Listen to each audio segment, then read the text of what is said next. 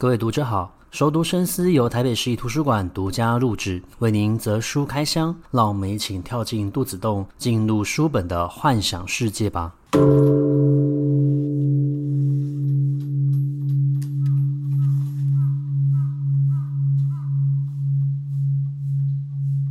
欢迎回到熟读深思，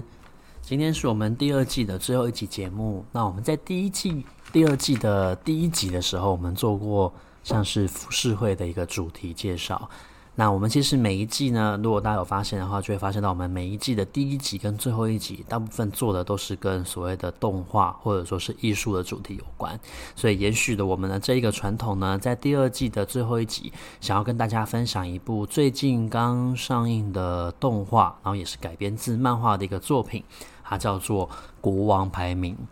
那《国王排名》这一部作品，其实我觉得，嗯。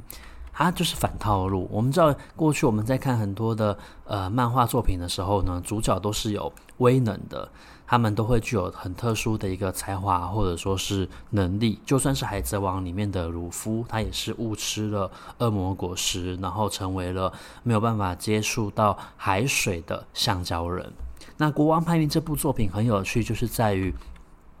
这个主角呢，他其实是一个巨人族，可是他却是十分的。矮小，简直像是一个小婴儿一样，然后手无缚鸡之力。可是巨人族如果是在我们自己的想象里面，它应该是非常巨大的，然后有很无穷无尽的一个力气，然后什么东西都能吃，几乎很少有东西可以对他们的身体产生伤害的一个作用，或者说是效果。可是偏偏这个国王排名里面的主角，这个主角呢叫做波吉。那波奇的力气非常的小，小到一个就是他连剑都举不起来。他那他唯一可以就是跟别人对抗的，就是他的敏捷性，他的速度非常的快，所以他可以躲过别人的攻击。那在这个漫画里面呢，他就是设定了一个呃这么没有用的主角，然后几乎你不知道他可以做什么事。可是他一心有一个梦想，就是他要成为国王，因为他确实是这一个国家。王位继承的第一顺位的一个优先人选，可是他的母亲席娜其实已经死掉了，所以他有一个呃后母，这个后母就是二王妃。那二王妃其实对这个孩子非常的好。如果你刚开始看这个漫画的时候呢，你就会以为说这个二王妃十分的讨厌大王子，然后很希望自己生的小孩叫做戴达呢，可以继承这个王位。但是其实，在戴达还没有出生以前，波吉呢，其实跟这个二王妃相处非常长的一段时间。这个二王妃她过去是一位僧侣，那她具有治愈的一个能力。她在接受国王的一个。呃，邀婚之后呢，与他结为了夫妻，他就很希望自己可以成为这个波吉的妈妈，所以其实他花了很多的时间去跟波吉好好的相处，包括他希望可以得到他最重要的一个信任。那二王妃的个性虽然非常的急，他动不动就会揪举别人的毛病跟缺点，然后就说我要处死你，我要让你死。可是其实他是一个个性非常温柔的人，那他其实跟波吉。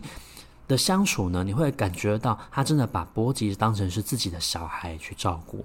那等到戴达出生之后，其实他有很长的一段时间也是当这个兄弟二人可以好好相处。有一段对话我觉得很有趣，就是波吉跟戴达两个人呢，呃，要决斗。那这个时候二王妃讲的话呢，他并非是说啊。很愚，他说这两个兄这两个人是兄弟，而兄弟之间竟然还要吵架，互相决斗，是非常愚蠢的。那从这个话你就可以知道，二王妃她对于波及。非他自己所生的这样的一个小孩，其实他是视如己出的，所以他才会形容他们是兄弟。他没有强调说他们可能是呃同父异母，或者说是呃终究是王位的一个互相竞争者这样子，而是单纯就他们两个人确实就是兄弟这样子的一个身份而提出了他的一个评论。而他对于他们这样子的一个吵架或者说是决斗是完全不感兴趣的，他甚至没有在背后操弄的这一切。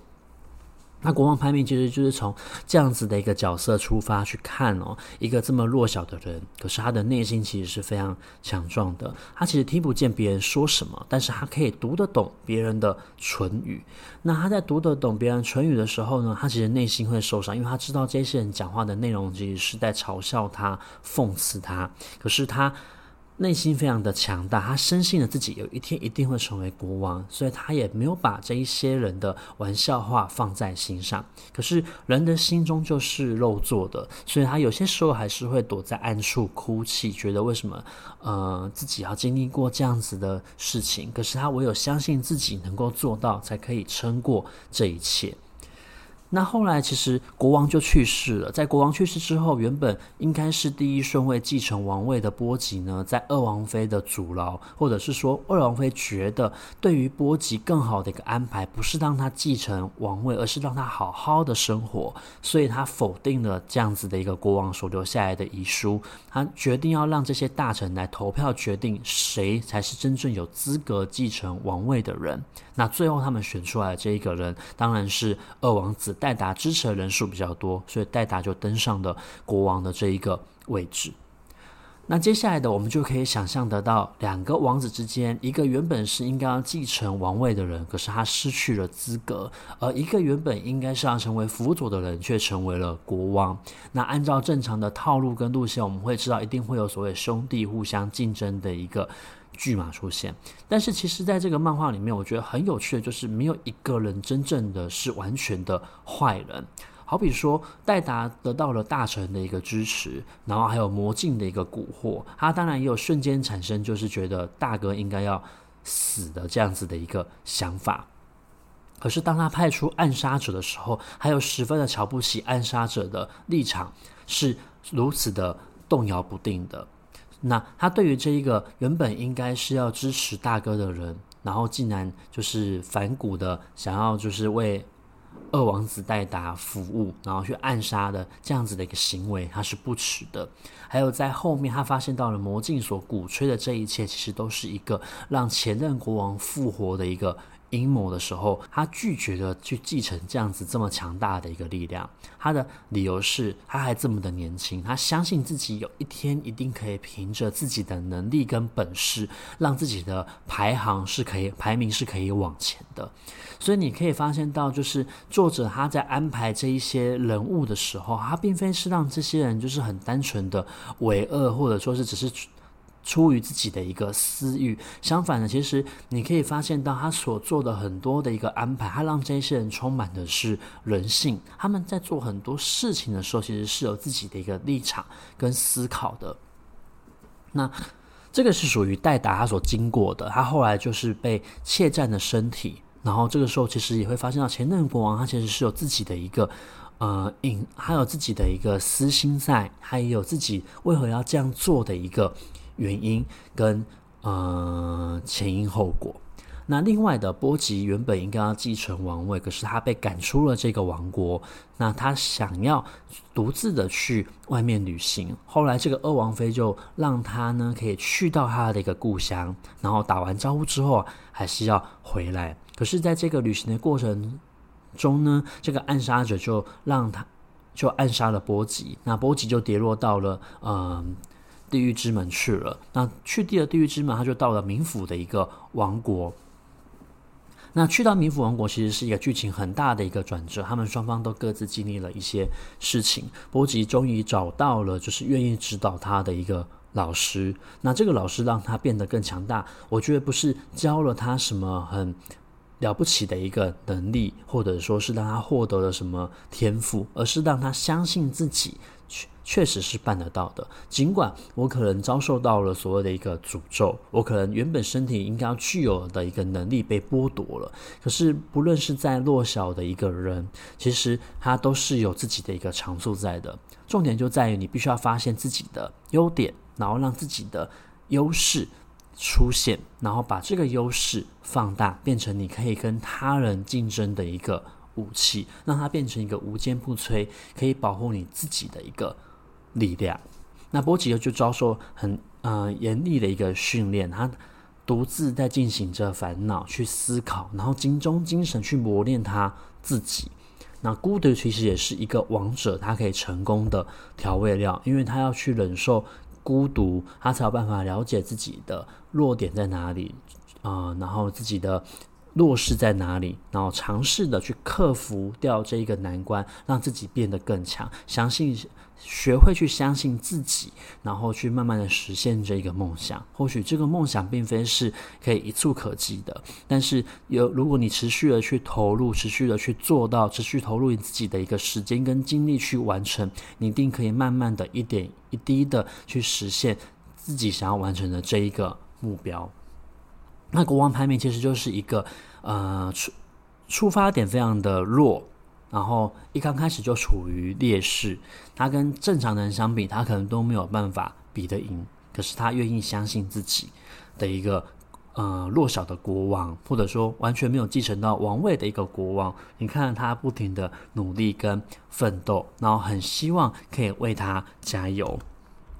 那我觉得《国王排名》的这一部漫画，因为它目前是还没有完结的，它还在持续的连载当中。可是它的创作历程其实是非常有趣的。呃，它的这个作者呢，就叫做十日草辅。十日草辅其实他是一个上班族。那这个上班族呢，其实就怀抱着梦想，他觉得自己应该要从事创作，所以他后来呢就辞掉了他的工作，然后在网络平台上面去发表他的这一部作品。受到了瞩目，然后接下来呢，才有了现在这样子的一个动画的诞生，然后漫画的一个出版，然后持续的正在进行连载跟发行当中。那所创造出来的这个故事，也相对程度的去呼应了他自己的一个自身经历。在过去，他是一个这么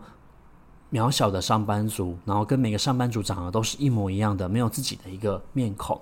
这么的弱，可是他有具有创作的一个能力，他想要让自己的故事可以被看见，就好像波吉虽然这么的呃弱小，可是他还是怀抱着他的梦想，他具有自己的一个优势，他可以闪躲他人的一个攻击，同时他也找到愿意相信他的同伴跟老师。那讲到这个地方呢，就会发现到呃，就会要讲到另外一个非常重要的角色，这个角色是支持波吉一路。愿意相信自己的一个呃催化剂，他叫做塔克。那卡克这个角色非常的有趣，他叫做影，他是出生于影之一族。那影之一族呢，就是已经被灭族了，因为他们的族人呢，就是受到了小人谗言的一个关系，所以遭到了某一个王国的国王呢，就下了命令要把他们这一个族人呢，全部都合杀殆尽。那卡克后来就跟随他的母亲一起逃亡，可是他的母亲为了要保护他，所以呢就自己一个人留下来断后，让卡克可以逃走。那逃克逃走的时候，其实就要受到其他王族的一个帮忙，所以他才有办法可以幸存。那一直以来，他其实就是。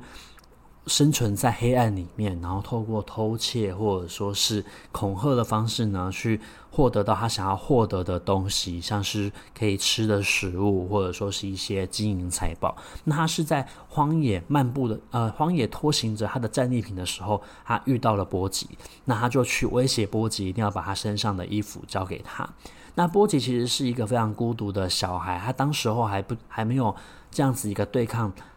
的能力，那他很高兴卡克愿意跟他说话，所以他就是每天都会穿着华服去找他，然后每天回去城里面的时候，他总是脱光光的，然后就会遭受到这一些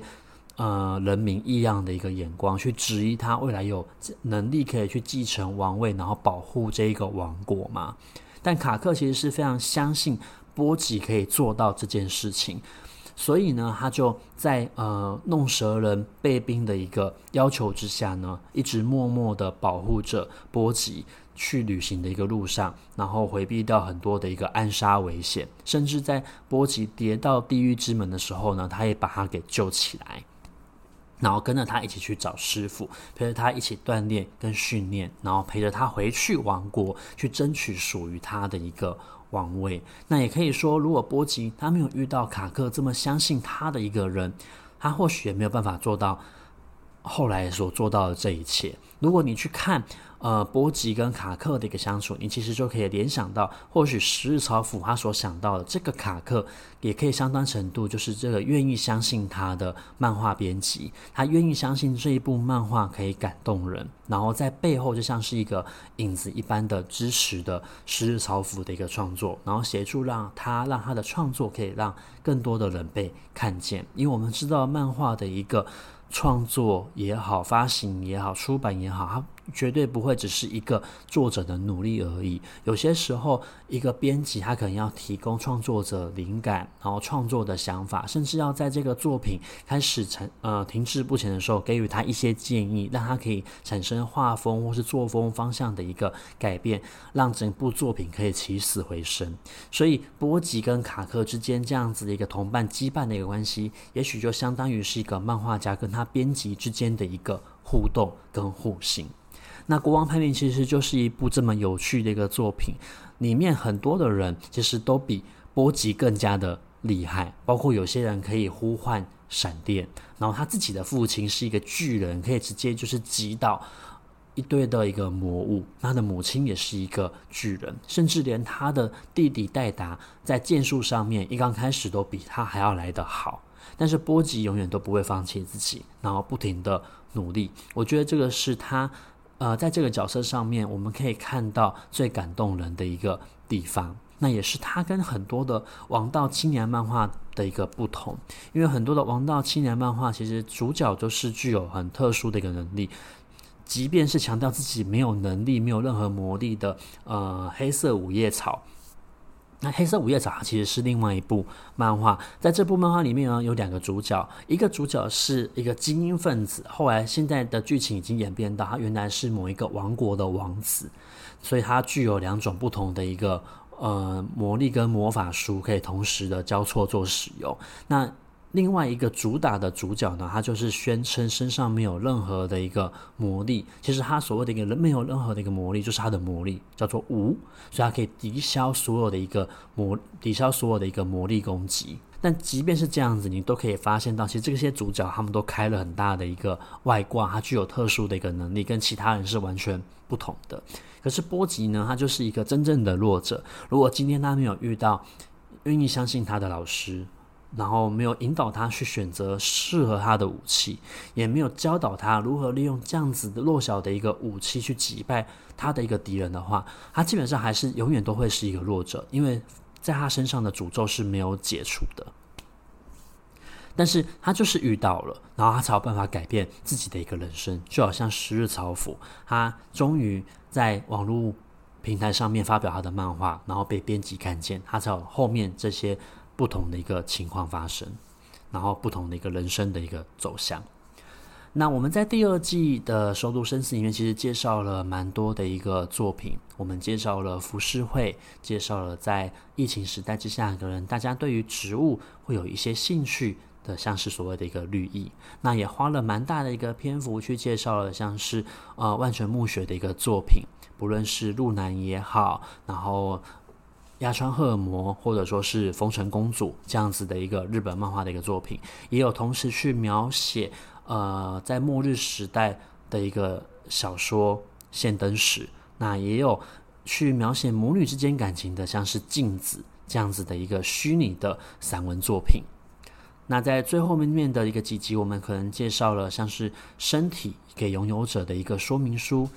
一个生物。或者说是身体使用的一个科普类的一个书籍。那最后呢，我们就以《国王排名》这部漫画作品，或是的动画作品，来作为这一季节目的一个结束。那我们在休息一周之后呢，将会持续的推出《熟读深思》的第三季。在目前第三季，我们所规划的一个方向，希望可以跟所谓的假新闻或是假消息去做一个结合。我们会去挑选蛮多有关于有名的一个历史事件，或许我们对于它的一个了解是错误的。好比说，呃，有一本很有名的书叫做《慈禧》。在《慈禧》的这一本书里面，他就描写到，我们所认识在电视上面所看到的这个慈禧太后，其实她的本人并不是一个这么古板的人，甚至他其实有段时间是非常强烈的去拥抱这一些西方的一个文明。又好比说，像前阵子我在呃网络上有看到有关于妲己这样子一个人物，因为我们从《封神演义》或者说《封神榜》这样子一个神话文学去认识妲己的时候，通常对描写妲己，她就是一个狐狸精的一个转世，她被狐狸精附身了，夺走了身体，那她可能是要负责去歼灭这个。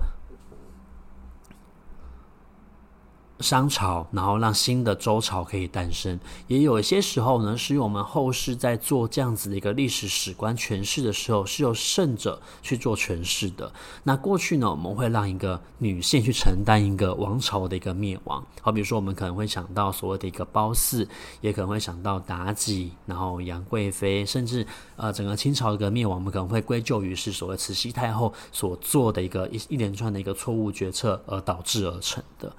那其实，在很从很多后世的一个史料，你可以发现到有蛮多的历史人物，我们所认知到他的这一面其实是错误的。像前面我刚刚讲还没有讲完的这个妲，呃，没有讲完的妲己，你就会发现到，其实妲己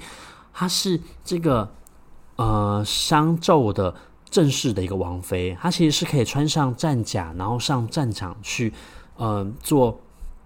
战争攻击的一个英雄人物，然后甚至其实，在很多史书里面，慢慢的挖掘出来的一个史料，都会发现到我们过去所认知到的这一些历史人物，跟他实际的一个样貌是有很大的一个区别性的。那所以，我们第三季呢，或许就会朝向这样子的一个呃方向去选择书籍，让大家可以透过阅读的一个方式去发现到，原来我们所认知到的这些事情，可能都跟原来的。